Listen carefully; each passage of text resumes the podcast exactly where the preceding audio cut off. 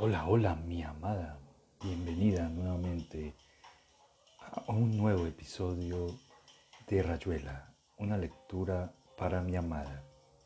Hoy leeremos nuevamente unos cuantos capítulos de este gran libro. Espero te guste. Te amo. Capítulo 54, continuación. Don López acarició la paloma y salió del montacargas. Lo oyeron bajar la escalera. Aquí cada uno hace lo que quiere, murmuró Oliveira cerrando la puerta del montacargas. En una de esas va a haber un degüello general. Se lo huele. ¿Qué quieres que te diga? Esa paloma parecía un revólver. Habría que avisarle a Remorino. El viejo venía del, del sótano. Es raro. Mira, Quédate un momento aquí vigilando. Yo bajo al sótano a ver, no sea que algún otro esté haciendo macanas. Bajo con vos. Bueno, total, estos duermen tranquilos. Dentro del montacargas la luz era vagamente azul y se bajaba con un zumbido de ciencia ficción. En el sótano no había nadie vivo, pero una de las puertas del refrigerador estaba entornada y por la ranura salía un chorro de luz. Talita se paró en la puerta con una mano contra la boca, mientras Oliveira se acercaba. Era el 56, se acordaba muy bien. La familia tenía que estar al caer de un momento a otro, desde Treliu. Y entre tanto, el 56 había recibido la visita de un amigo.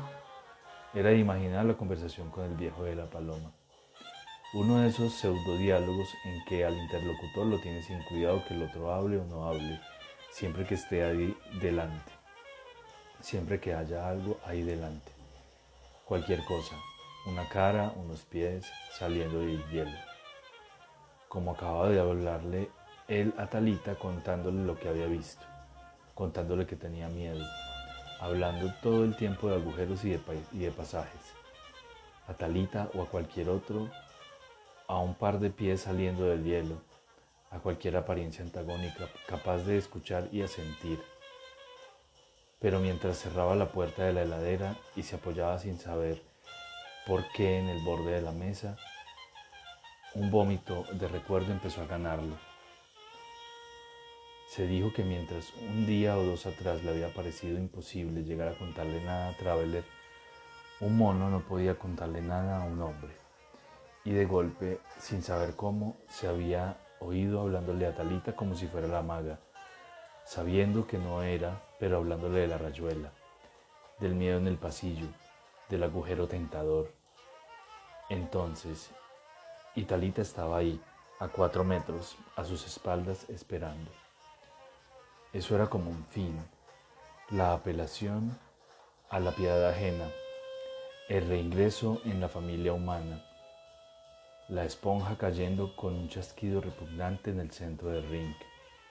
Sentía como si se estuviera yendo de sí mismo, abandonándose para echarse. Hijo de puta pródigo, en los brazos de la fácil reconciliación, y de ahí la vuelta todavía más fácil al mundo, a la vida posible, al tiempo de sus años, a la razón que guía las acciones de los argentinos buenos y del bicho humano en general. Estaba en su pequeño, como Hades refrigerado, pero no había ninguna Euridice que buscar. Aparte de que había bajado tranquilamente en montacargas y ahora, mientras abría una heladera y sacaba una botella de cerveza, piedra libre para cualquier cosa con tal de acabar esa comedia. Venía a tomar un trago, invitó, mucho mejor que tu limonada. Talita dio un paso y se detuvo.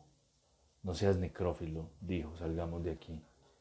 Es el único lugar fresco, reconoce. Yo creo que me voy a traer un catre. Estás pálido de frío, dijo Talita acercándose. Vení, no me gusta que te quedes aquí. ¿No te gusta? No van a salir por ahí para comerme, los de arriba son peores. Vení, Horacio, repitió Talita. No quiero que te quedes aquí. Vos, dijo Oliveira mirándola colérico y se interrumpió para abrir la cerveza con un golpe de la mano contra el borde de una silla. Estaba viendo con tanta claridad un bulevar bajo la lluvia, pero en vez de ir llevando a alguien del brazo, hablándole con lástima, Era él que lo llevaban. Compasivamente le habían dado el brazo y le hablaban para que estuviera contento. Le tenían tanta lástima que era positivamente una delicia. El pasado se invertía, cambiaba de signo.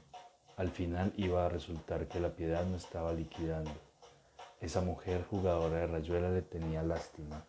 Era tan claro que quemaba. Podemos seguir hablando en el segundo piso, dijo ilustrativamente Talita. Trae la botella y me das un poco. Oui, madame.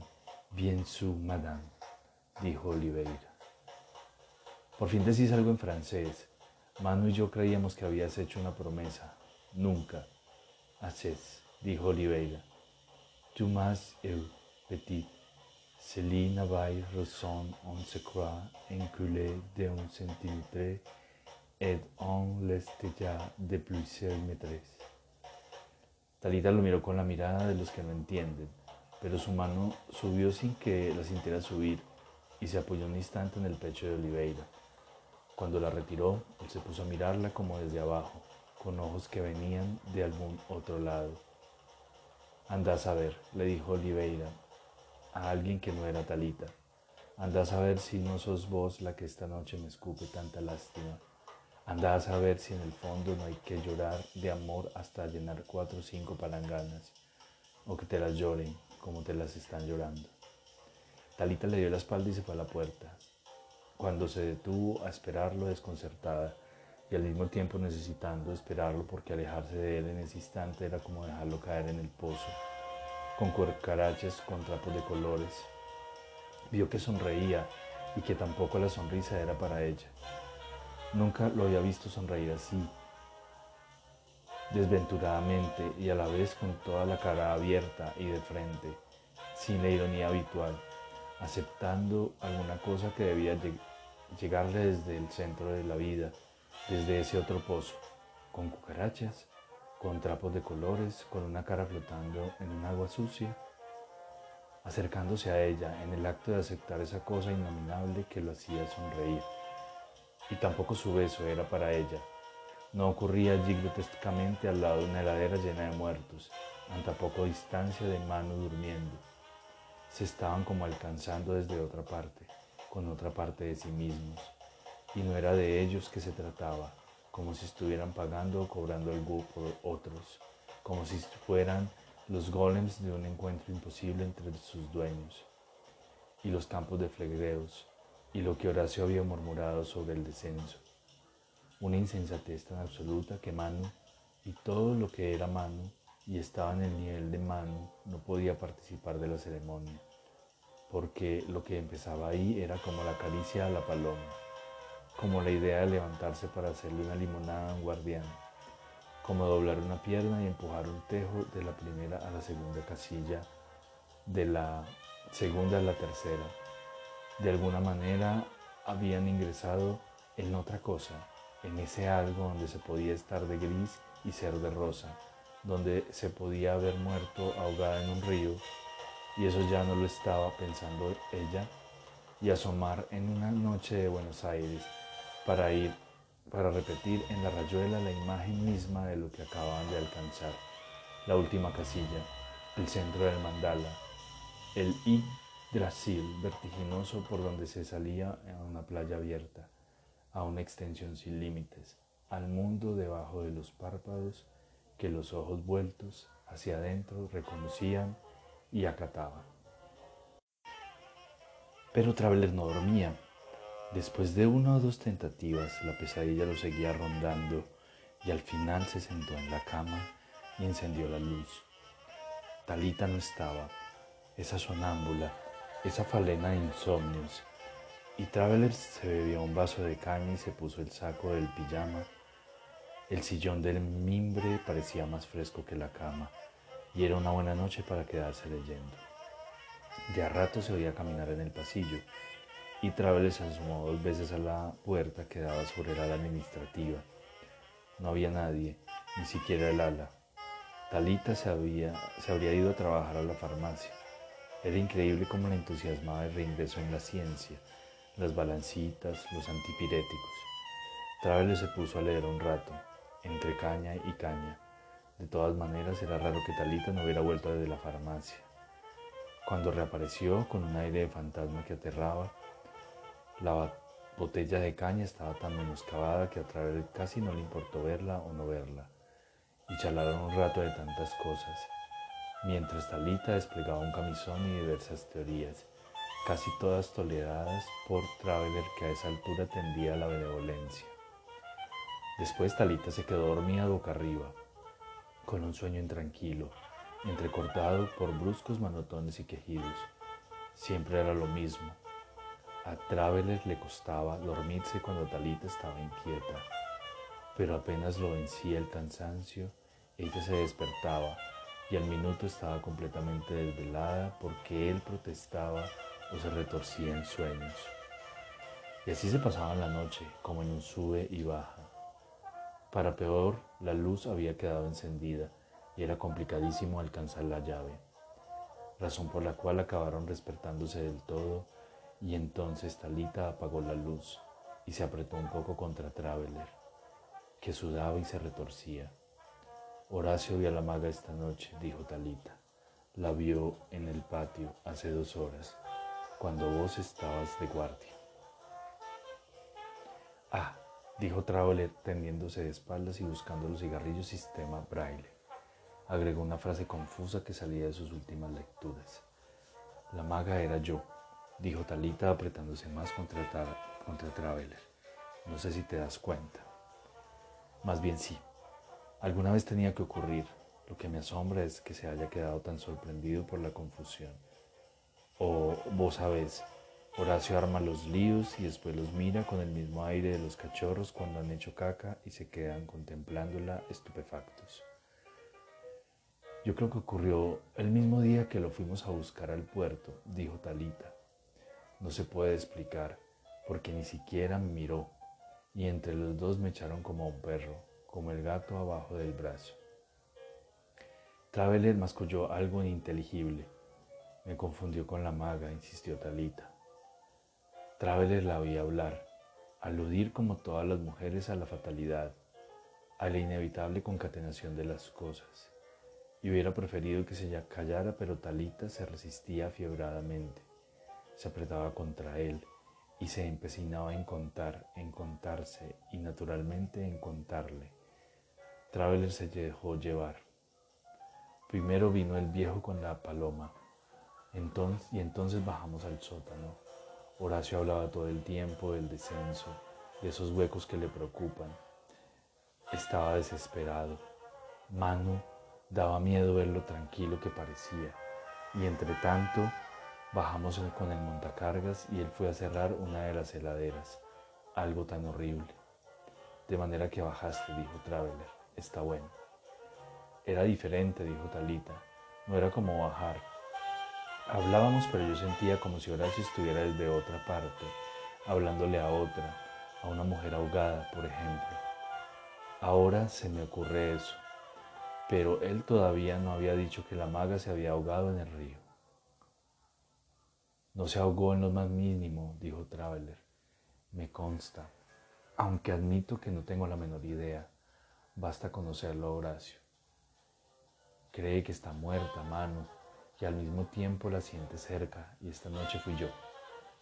Me dijo que también la había visto en el barco y debajo del puente de la avenida San Martín. No lo dice como si hablara de una alucinación y tampoco pretende que lo creas. Lo dice, no más. Y es verdad, es algo que está ahí. Cuando cerró la ladera y yo tuve miedo y dije no sé qué, me empezó a mirar y era a la otra que miraba.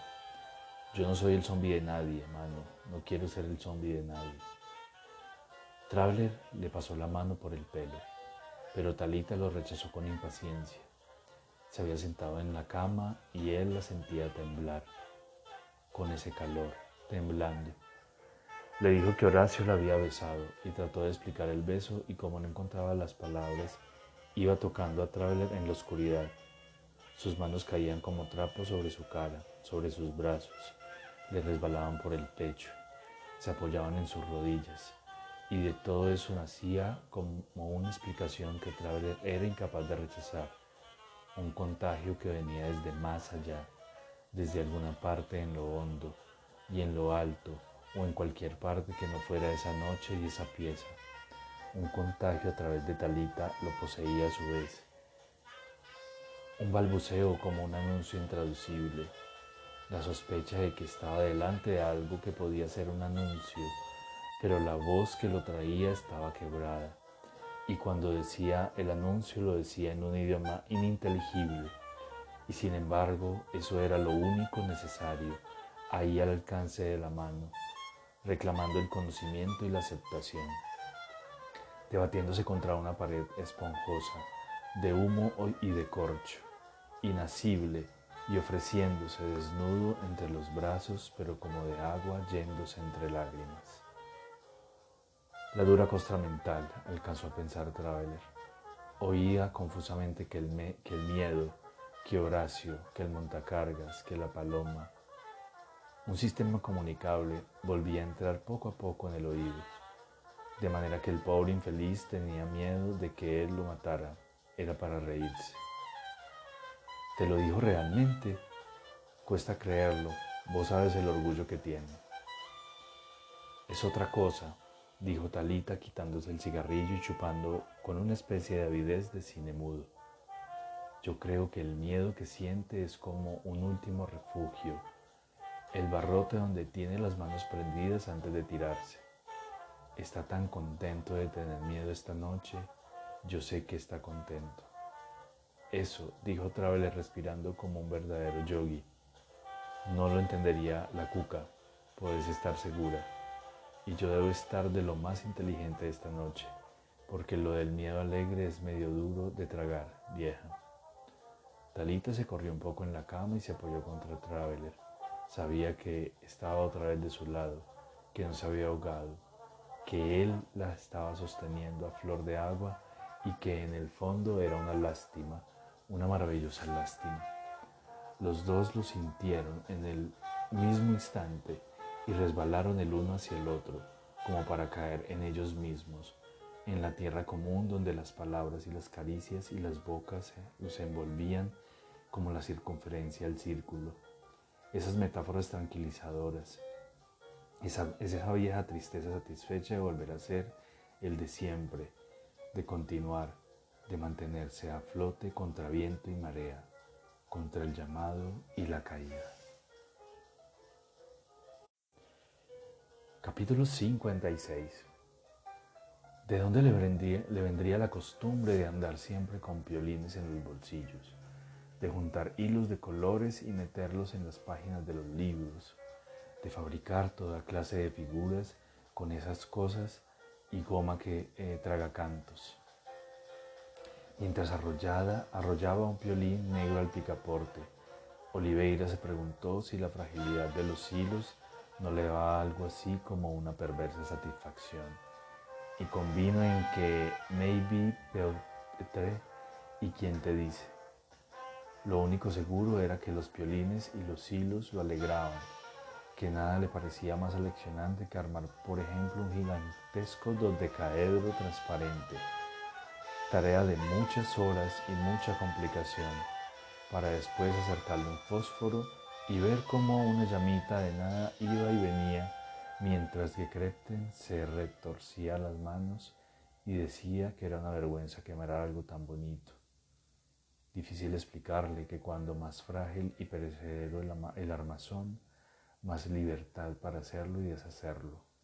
Los hilos le parecían a Oliveira el único material justificable para sus inventos.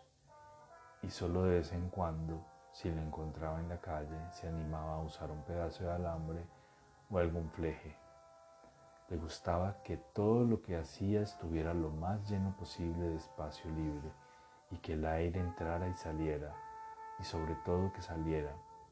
Cosas parecidas le ocurrían con los libros, las mujeres y las obligaciones, y no pretendía que Gekrepten o el cardenal primado entendieran esas fiestas.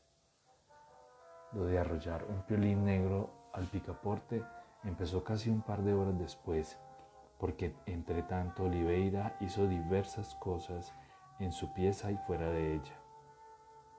La idea de las palanganas era clásica, y no se sintió en absoluto orgulloso de acatarla, pero en la oscuridad una palangana de agua en el suelo configura una serie de valores defensivos bastante sutiles. Sorpresa, tal vez terror, en todo caso la cólera ciega que sigue a la noción de haber metido un zapato de fenacal o de tonza en el agua, y la media por si fuera poco, y que todo ese chorree agua mientras el pie completamente perturbado se agita en la media y la media en el zapato, como una rata ahogándose. O uno de esos pobres tipos que los sultanes celosos tiraban al Bósforo dentro de una bolsa cocida, con piolín naturalmente. Todo acababa por encontrarse.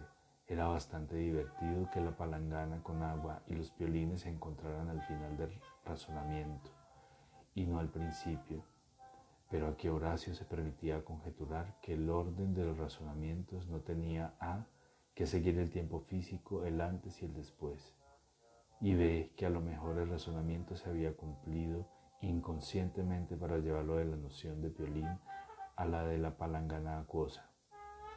En definitiva, apenas lo analizaba un poco caía en graves sospechas de determinismo. Lo mejor era continuar parapetándose sin hacer demasiado caso a las razones o a las preferencias. De todas maneras, ¿qué venía primero, el piolín o la palangana? Como ejecución la palangana, pero el piolín había sido decidido antes. No valía la pena seguir preocupándose cuando estaba en juego la vida. La obtención de las palanganas era mucho más importante y la primera media hora consistió en una cautelosa exploración del segundo piso y parte de la planta baja, de la que volvió con cinco palanganas de tamaño mediano, tres escupideras y una lata vacía de dulce de batata. Todo ello agrupado bajo el rubro general de palangana. El 18, que estaba despierto, se empeñó en hacerle compañía y Oliveira acabó por aceptar decidido a echarlo apenas las operaciones defensivas alcanzaran cierta envergadura. Para la parte de los hilos, el 18 resultó muy útil, porque apenas lo informó sucintamente de las necesidades estratégicas, entornó sus ojos verdes de una hermosura maligna y dijo que las seis tenía cajones llenos de hilos de colores. El único problema era que la seis estaba en la planta baja, en el ala de remorino, y si y si Remorino se despertaba se iba a armar una de la gran fiesta. El 18 sostenía además que la 6 estaba loca, lo que complicaba la incursión en su aposento, entornando sus ojos verdes de una hermosura maligna. Le propuso a Oliveira que montara guardia en el pasillo mientras él se descalzaba y procedía a incautarse de los hilos. Pero a Oliveira le pareció que era ir demasiado lejos y optó por asumir personalmente la responsabilidad de meterse en la pieza de las seis a esa hora de la tarde, esa hora de la noche. Era bastante divertido pensar en responsabilidad mientras se invadía el dormitorio de una muchacha que roncaba boca arriba, expuesta a los peores contratiempos, con los bolsillos y las manos llenos de brillos de piolín y de hilos de colores. Oliveira se quedó mirándola un momento, pero después se encogió de hombros como para que el mono de la responsabilidad le pesara menos. Al 18, que lo esperaba en su pieza contemplando las palanganas amontonadas sobre la cama, le pareció que Oliveira no había juntado violines en cantidad suficiente. Entornando sus ojos verdes de una hermosura maligna, sostuvo que para completar eficazmente los preparativos de defensa se necesitaba una buena cantidad de rulemanes y una epistole. La idea de los rulemanes le pareció buena a Oliveira, aunque no tenía una noción precisa de lo que pudieran ser, pero desechó de plano la epistole. El 18 abrió sus ojos verdes de una hermosura maligna y dijo que epistole no era lo que el doctor se imaginaba. Decía doctor con el tono necesario para saber, para que cualquiera se diese cuenta de que lo hacía por jorobar, pero que en vista de su negativa iba a tratar de conseguir solamente los rulemanes. Oliveira lo dejó irse, esperanzado en que no volviera más porque tenía ganas de estar solo. A las dos se iba a levantar Remorino para relevarlo y había que pensar alguna cosa. Si Remorino no lo encontraba en el pasillo iba a venir a buscarlo a su pieza y eso no convenía, a menos de hacer la primera prueba de las defensas a su costa. Rechazó la idea porque las defensas estaban concebidas en previsión de un determinado ataque y Remorino iba a entrar desde el punto de vista por completo diferente. Ahora sentía cada vez más miedo. Cuando sentía el miedo miraba su reloj de pulsera y el miedo subía con la hora. Se puso a fumar, estudiando las posibilidades defensivas de la pieza, y a las dos menos diez fue en persona a despertar a Remorino. Le transmitió una parte que era una joya, con sutiles alteraciones de las hojas de temperatura. A la, hora de los calmantes y las manifestaciones sindromáticas y eupépticas de los pensionistas del primer piso de tal manera que Remorino tendría que pasarse casi todo el tiempo ocupado con ellos, mientras los del segundo piso, según el mismo parte, dormían plácidamente y lo único que necesitaban era que nadie los fuese a escorchar en el curso de la noche. Remorino se interesó por, por saber, sin muchas ganas, si esos cuidados y esos descuidos procedían de la alta autoridad del doctor Ovejero, a lo que Oliveira respondió hipócritamente con el adverbio monosilábico de afirmación adecuado a la circunstancia, tras de lo cual se separaron amistosamente y Remorino subió bostezando un piso detrás de Oliveira un piso mientras Oliveira subía temblando dos. Pero de ninguna manera iba a aceptar la ayuda de una epistole y gracias a que consentía en los problemanes.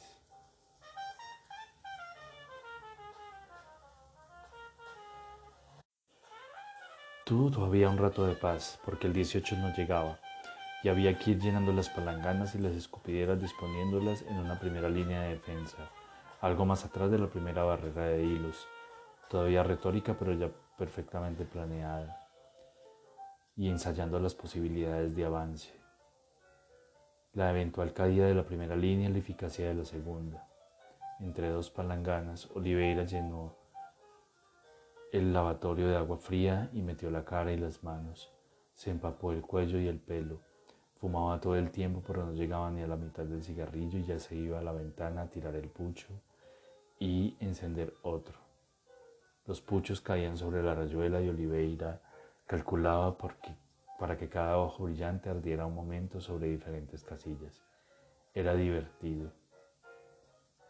A esa hora le ocurría llenarse de pensamientos ajenos. Dona nobis pacem, que el bacán que te acamala tenga pesos duraderos. Cosas así.